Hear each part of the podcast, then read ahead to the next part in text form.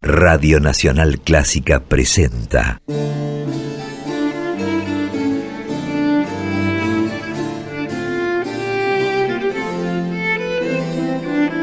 Clásica en La.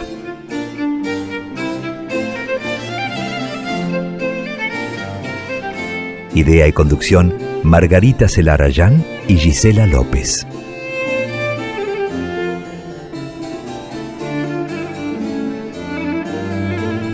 Hola, ¿cómo están? Comenzamos Clásica en La como cada jueves a partir de las 18. Compartimos este espacio que desde el año pasado, 2020, dedicamos a actividades, creaciones, trayectorias de compositoras y de directoras de todos los tiempos. Yo soy Margarita Celarayán y comparto este espacio con mi compañera, mi socia, mi coequiper Gisela López. ¿Cómo estás, Gisela?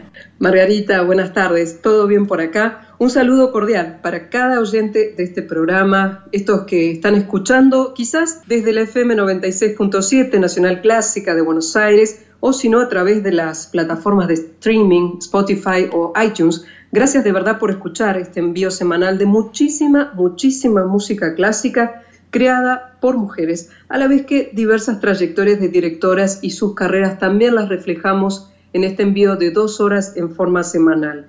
El contenido del inicio, siempre ustedes saben, seleccionado por nuestra productora Margarita Slarayán, hoy es un camino repleto de obras de cámara, las que venimos de alguna forma agrupando para contarles mejor algunas historias, algunas épocas, algunas vivencias y que ustedes disfruten de varias figuras femeninas musicales, ¿verdad Margarita? Sí, así es, Gise. Este año empezamos con esta propuesta que alternamos a veces con recorridos históricos de una sola compositora y lo que proponemos a veces es durante la primera hora hacer un recorrido histórico a través de algún hilo conductor que nos permita justamente ese recorrido. Y en este caso como bien decías elegimos obras de cámara, música de cámara de compositoras de diferentes épocas, un hilo conductor que nos va a permitir como habitualmente hacemos recorrer varias épocas. Y el recorrido de hoy va a comenzar en el siglo XVII en Italia.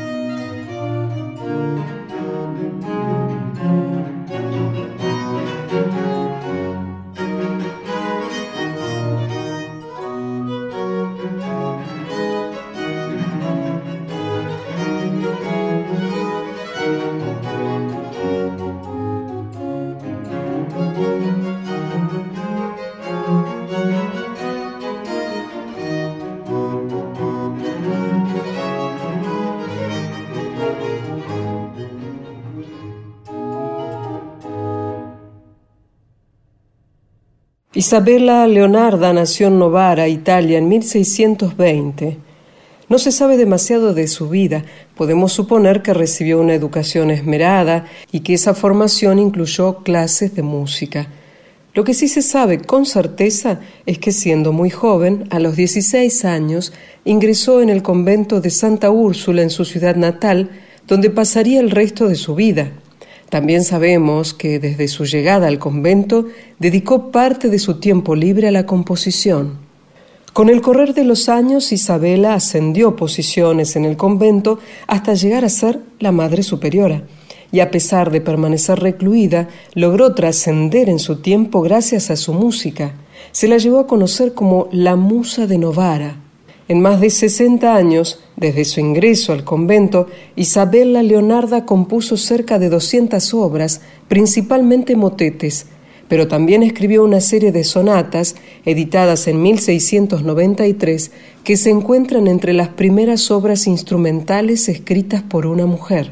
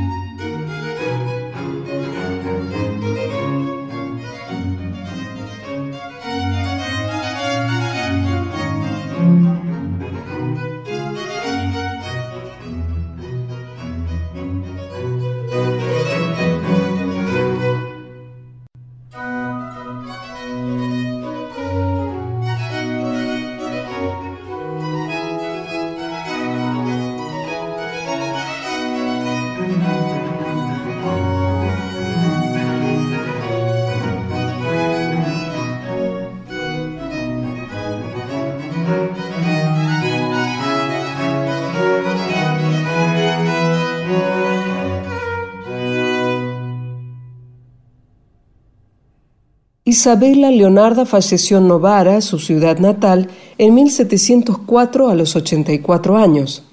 A mediados del siglo siguiente, en 1865, en Lorient, una ciudad portuaria al oeste de Francia, nació Aimée Marie Marguerite Mercedes Larouche Lavillette, conocida luego como Rita Stroll.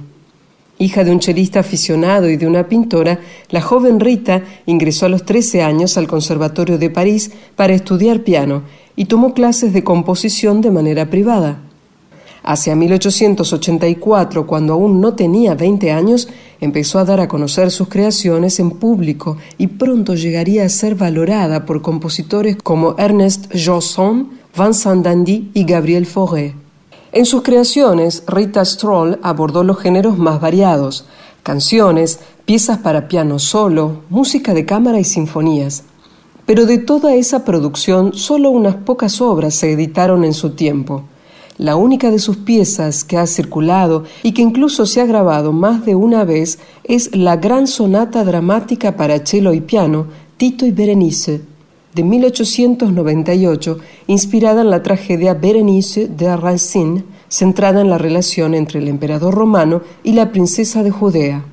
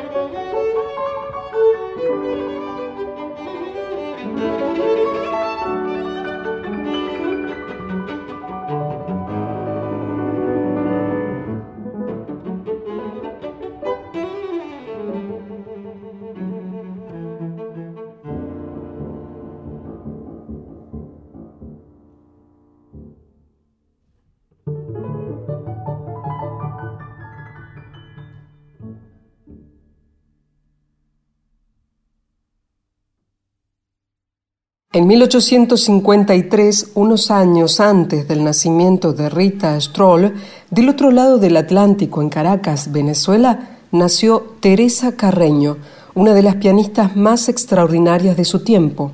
La pequeña mostró un talento musical muy precoz. A los siete años ya deslumbraba a los amigos de la familia tocando el piano en conciertos privados y experimentaba con sus primeras composiciones. En 1862 cuando tenía ocho años, se trasladó con toda su familia a Nueva York para continuar con su formación como pianista. Y a los doce, después de sus primeros triunfos en Estados Unidos, se instalaría en París. Desde entonces, Teresa Carreño no paró. Realizó conciertos y giras por Estados Unidos, México, España, Egipto, Italia, por Austria, también por Rusia, Francia e Inglaterra, y fue elogiada por celebridades como Liszt, Rossini, Brahms y Grieg. Llegaron a llamarla la Valquiria del piano o Liszt con polleras. Aunque se la recuerda principalmente por su impresionante trayectoria como pianista, Teresa Carreño fue más que eso. Durante un tiempo se desempeñó como cantante, fue empresaria y directora de ópera, pedagoga y también compositora. Su catálogo está conformado mayormente por piezas para piano, pero también completó este cuarteto de cuerdas, una obra de madurez que escribió en 1896.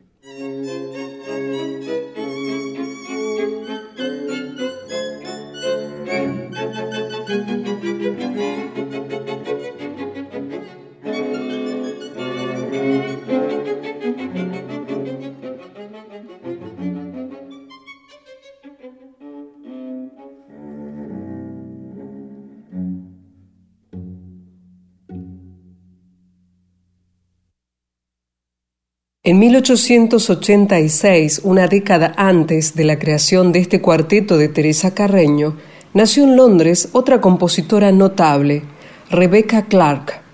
Hija de músicos aficionados, comenzó a recibir lecciones de violín a los nueve años. Más tarde optaría por la viola y también tomaría clases de composición con Charles Villiers Stanford, que había sido maestro de compositores célebres como Ralph Vaughan Williams y Gustav Holst. Como violista, Rebecca Clark fue una de las primeras mujeres instrumentistas profesionales en Inglaterra y una de las primeras en integrar una orquesta en su país. Paralelamente, mientras desarrollaba una importante actividad como intérprete, comenzó a componer cada vez con mayor asiduidad. Rebecca Clark completó casi 50 obras, muchas de ellas dedicadas a su instrumento, la viola. Sin embargo, la falta de estímulos, sus propias inseguridades y su fuerte sentido autocrítico la llevaron en varias ocasiones a alejarse de la composición. siempre dudó de sus capacidades, solía atribuir sus éxitos a la suerte o a la casualidad, y se sentía merecedora de los fracasos y de las críticas. Aunque muchas de sus creaciones aún no se han editado, varias de las composiciones de Rebecca Clark se han grabado en las últimas décadas. Una de ellas es su trío en mi bemol menor que escribió en 1921.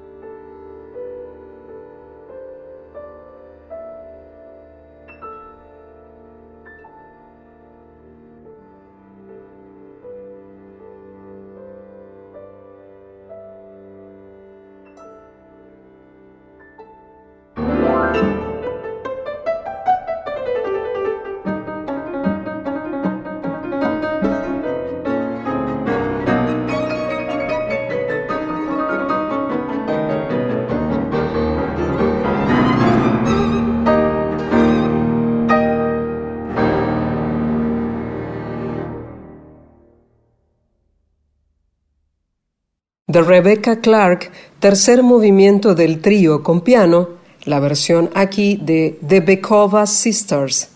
Y antes, durante la primera hora de Clásica en La, compartimos estas obras de cámara de varias compositoras. Primero, Isabella Leonarda, su Sonatas séptima y sexta, opus 16, en la versión de Capella Strumentale del Duomo di Novara.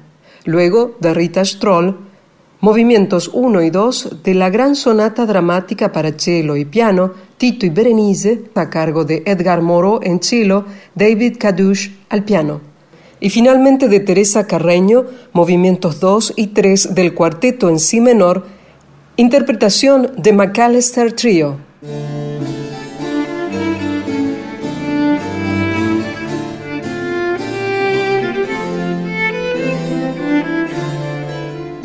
Continuidad de Clásica en La por la FM 96.7, nuestra querida Casa Nacional Clásica desde Buenos Aires, o si no también como podcast vía iTunes o Spotify. Así nos podés escuchar.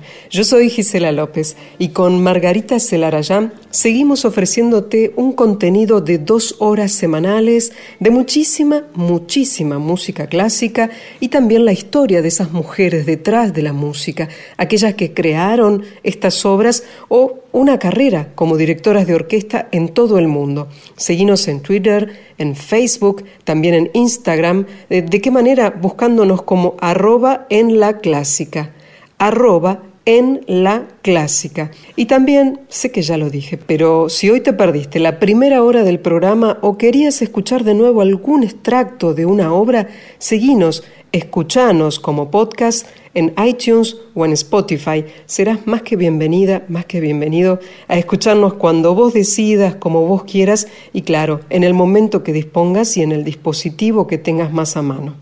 Y te contamos, les contamos, el miércoles próximo, el miércoles 7 de julio, el Aquarius Ensemble va a ofrecer un concierto vía streaming en homenaje a Claudia Montero, la compositora argentina lamentablemente fallecida este año. Será el debut de esta agrupación dirigida, creada, fundada por Cintia Calela, que se dedicará a la interpretación y a la visibilización de esta forma de obras mayoritariamente compuestas por mujeres. Y en esta presentación por streaming, el ensamble va a interpretar, claro, música de Claudia Montero en su homenaje, en su recordación, y también de otras compositoras argentinas, Nelly Beatriz Gómez y Eva Lopsik. Se podrá ver el próximo miércoles entonces 7 de julio a las 13 horas en la página de Facebook del Templo Libertad, este espacio donde se hacen muchos eventos en vivo, allí es sin público, va a estar todo el ensamble dirigido por Cintia Calela y vamos a anticiparnos de la forma en que podemos, musicalmente, claro, antes de este concierto vía streaming del Aquarius Ensemble. Una de las obras que se va a escuchar allí es una obra de la querida Claudia Montero, fallecida, como dijimos, este año. Es Plaza Francia, de Rincones de Buenos Aires, aquí en la versión del Elan Quintet.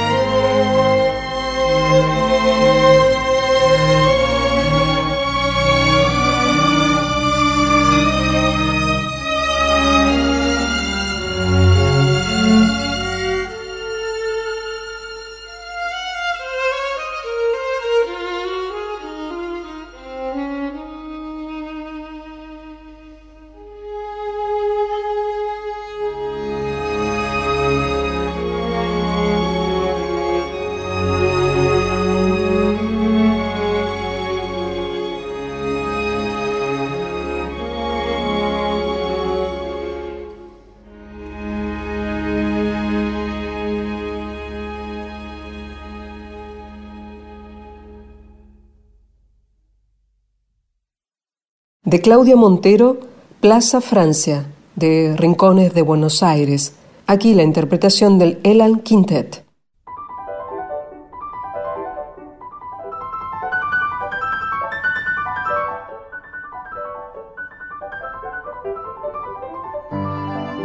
Seguimos en clásica en la hasta las 20 por la 96.7 y ahora nos vamos a dedicar a una directora especialista en el repertorio barroco, también violinista, que falleció hace muy poco, el 20 de junio pasado. Estoy hablando de Jean Lamont, que hasta el año 2014 fue la directora titular de la orquesta barroca Tafel Musik, un ensamble muy prestigioso con sede en Toronto, pero con una muy amplia actividad en todo el mundo.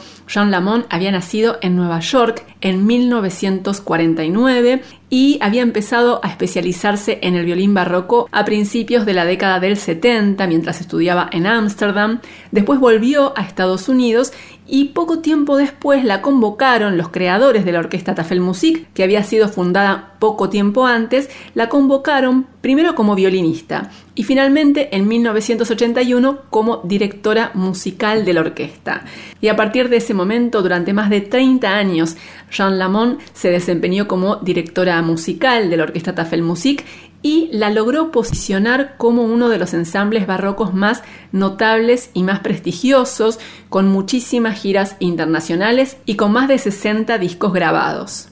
Además, Jean Lamont contribuyó a la formación de nuevas generaciones de músicos a través de un instituto asociado a la Orquesta Tafel Musik, orientado a justamente la formación, el perfeccionamiento en la interpretación historicista de músicos jóvenes, así que fue una figura muy importante dentro del panorama de la música barroca que falleció hace pocos días, como les decía, el 20 de junio pasado. Vamos a escuchar algo de la muy amplia discografía de Jean Lamont junto a la orquesta barroca Tafel Musik. Lo que elegimos son fragmentos de la suite orquestal de la tragedia lírica Dardanus de Jean-Philippe Rameau, interpretada por la orquesta barroca Tafel Music, dirigida por Jean Lamont.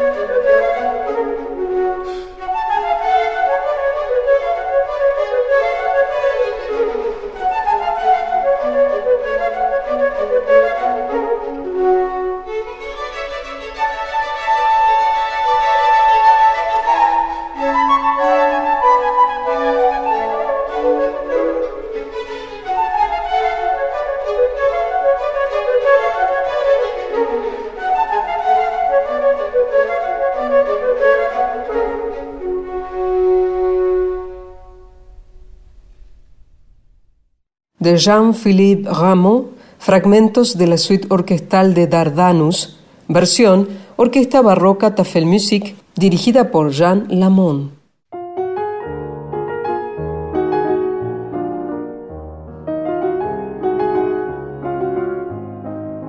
Estamos en Clásica en La hasta las 20 por la 96.7 y vamos a dedicar lo que resta del programa a un festejo que es el cumpleaños de Alicia Tercián. Hoy, primero de julio, cumpleaños esta gran compositora, también directora, musicóloga, generadora de espacios y de proyectos que han permitido además la difusión de creaciones de sus colegas, otros compositores, principalmente latinoamericanos. Alicia Tercián es una figura imprescindible del panorama musical de nuestro país con gran proyección internacional y hoy, primero de julio, cumple años, así que lo vamos a festejar dedicándole este tramo del programa con algunas de sus obras. Por supuesto que antes les voy a contar algo más sobre esta gran compositora argentina que nació en Córdoba en 1934, que se graduó en piano y en composición en el Conservatorio Nacional, donde tuvo grandes maestros como Alberto Ginastera, Gilardo Gilardi, Roberto García Morillo, Flor Ugarte. Alicia Tercián empezó a componer a mediados de la década del 50 y a lo largo de su trayectoria como compositora atravesó diversas épocas en su lenguaje como creadora, siempre con una voz propia de enorme potencia y sensibilidad. Tiene una producción muy amplia que abarca obras orquestales, música para coro y solistas vocales, para piano, obras de cámara, y muchas de esas obras se han interpretado en países de los cinco continentes y también se han grabado. Pero además de su gran trayectoria como compositora, Alicia Tercián es una gran impulsora de proyectos, especialmente abocados a la divulgación de obras de compositores contemporáneos, y en esa dirección, en 1968, creó la Fundación Encuentros Internacionales de Música Contemporánea, a partir del cual impulsó el Festival Encuentros, que se siguió desarrollando hasta hace muy poco, antes de la pandemia, que ha sido durante todas estas últimas décadas un espacio muy importante de difusión de la música contemporánea. Y al mismo tiempo, como complemento del Festival Encuentros, Alicia Tercián fundó en 1979 el Grupo Encuentros, que dirige ella y con el que ha difundido música de compositores contemporáneos, especialmente latinoamericanos, en Argentina y en otros países. Les cuento que además de toda esta actividad como compositora, como divulgadora, como directora del Grupo Encuentros y del Festival Encuentros, Alicia Tercián fue presidenta del Consejo Argentino de la Música y vicepresidenta del Consejo Internacional de la Música de la UNESCO.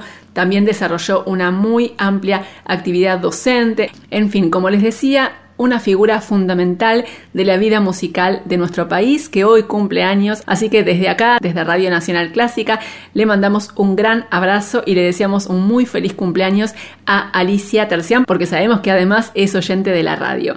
Vamos a empezar escuchando una obra de ella del año 1985, es Canto a mí misma para orquesta de cuerdas, coro que está a cargo de la lectura de poemas y tam tam, el instrumento de percusión.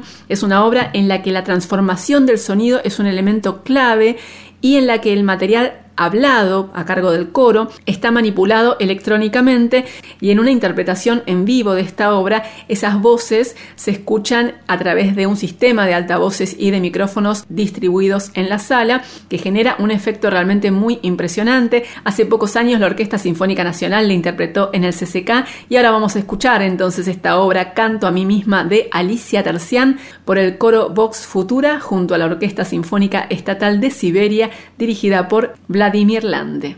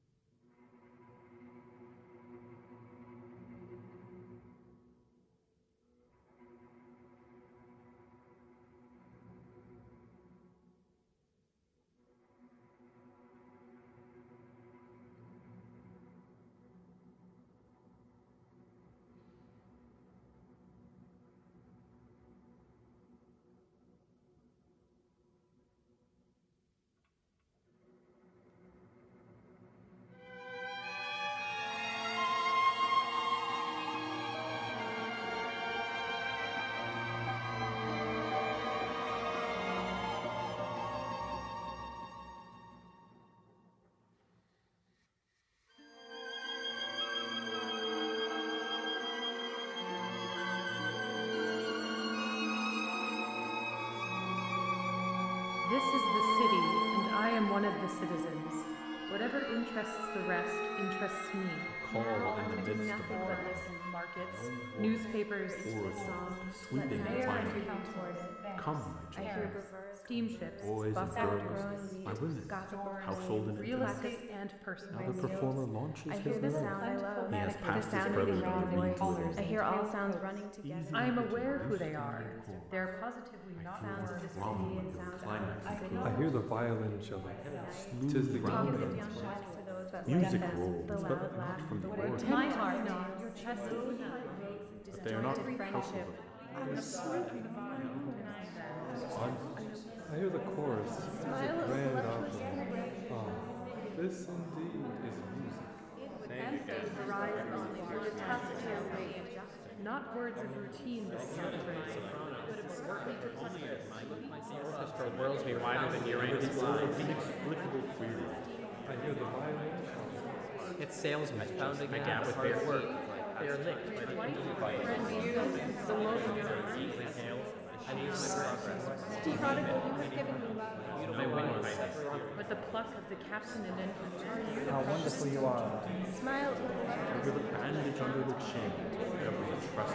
Sleeping in your soul, like liver on the breeze of my chest. Anyone else Uranus has no more not wrenches such to. a All that sleeps waits easy the escape. thousand of exhausted birds I hear all sounds running together, combined. Fire came to close their wings in my overwhelmed night. Rich apple blossom earth. Smile for your lover comes. All trace and in all nudity, you are you.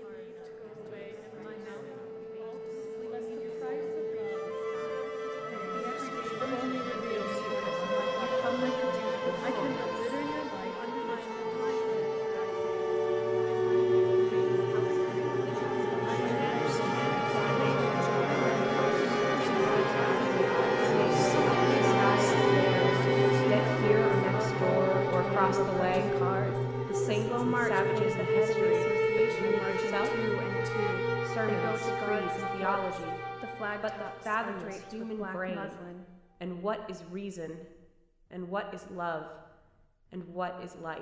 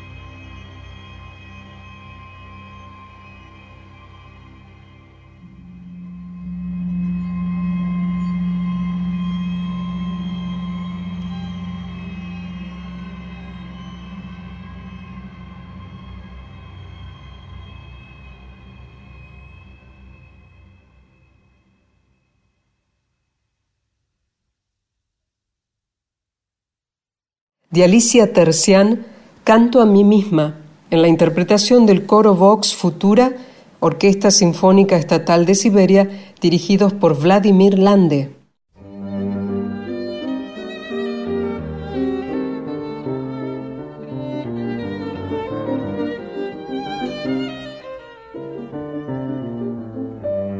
Estamos en Clásica en La por la 96.7, dedicando estos momentos del programa a Alicia Tercián, la gran compositora argentina que hoy cumple años. Y en el final del programa vamos a escuchar un movimiento, el tercero, de una obra temprana de Alicia Tercián, que es su concierto para violín y orquesta. Es una obra que escribió cuando era estudiante, cuando todavía estudiaba con Alberto Ginastera. Ella le dijo a Ginastera, quiero componer un concierto para violín. Y su maestro le contestó, entonces estudie y analice todos los conciertos de violín del siglo XX. Para hacer algo suyo tiene que saber lo que hicieron los demás. Y así fue como en 1954 Alicia Tercián completó este concierto para violín y orquesta que tuvo su estreno en 1969 en el Teatro Colón con la Orquesta Sinfónica Nacional y el violinista Simcia Bajour como solista. Y es una obra que se sigue interpretando muchísimo y también se sigue grabando. Hace muy poco, un par de años, la Orquesta Sinfónica Estatal de Siberia grabó esta obra junto al violinista Rafael Gintoli y con dirección de Vladimir Lande y esa es la versión que vamos a escuchar ahora del tercer movimiento del concierto para violín y orquesta de Alicia Tercián.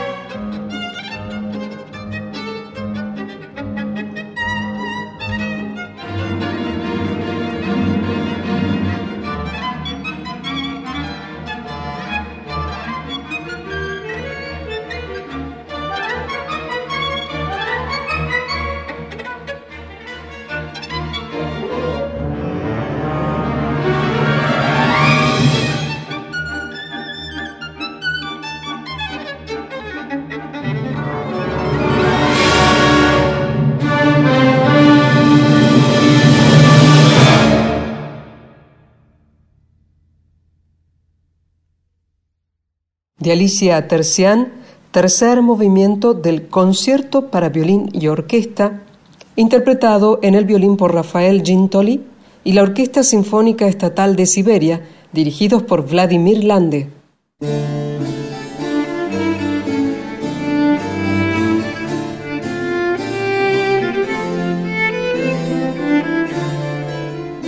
Y hasta aquí llegó Clásica en la de hoy, Margarita. Sí, Gise, hoy tuvimos un recorrido muy amplio, muy diverso, con música de compositoras, con trayectorias de directoras. Empezamos compartiendo obras de cámara de compositoras de diferentes épocas y en la segunda hora recordamos a la compositora Claudia Montero a propósito de la próxima presentación que va a ser el ensamble Aquarius el 7 de julio. También recordamos a la directora especialista en música barroca Jean Lamont y festejamos el cumpleaños el día de hoy de la gran compositora Alicia Tercián. Así que tuvimos de todo, hice muchas historias, trayectorias y muchísima música de compositoras y de directoras de diferentes épocas. Así es, definitivamente volveremos con mucha más música, con más historias de vida, con obras de mujeres, con aquellas trayectorias de directoras. La semana que viene, a partir de las 6 de la tarde, acordate, por dos horas estaremos a través de la frecuencia modulada 96.7 Nacional Clásica, y si no, también lo puedes escuchar cuando quieras como quieras a través de las dos plataformas en las que accedemos por streaming. Estamos hablando de Spotify y también en iTunes.